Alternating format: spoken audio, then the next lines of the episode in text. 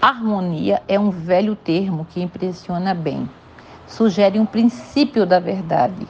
Contudo, não deve ser aceito cegamente, pois, embora essa interpretação não esteja errada, é muito superficial.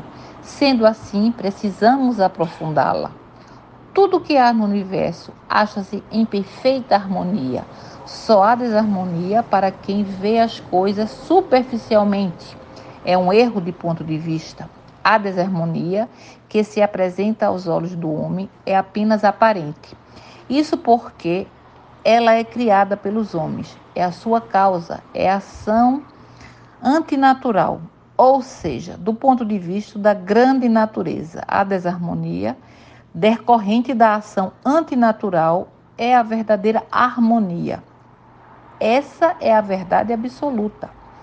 Nesse sentido, basta que o homem obedeça às leis do universo para que todas as coisas se harmonizem e progridam naturalmente. Assim, quando se provoca desarmonia, surge a desarmonia.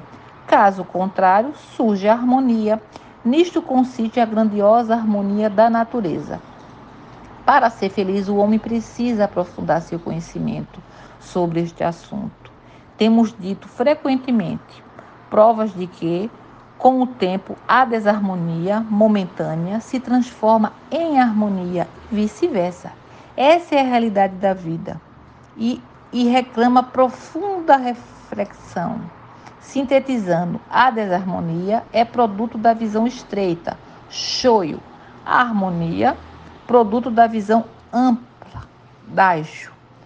1 de outubro de 1952, ensinamento retirado do livro Alicerce do Paraíso.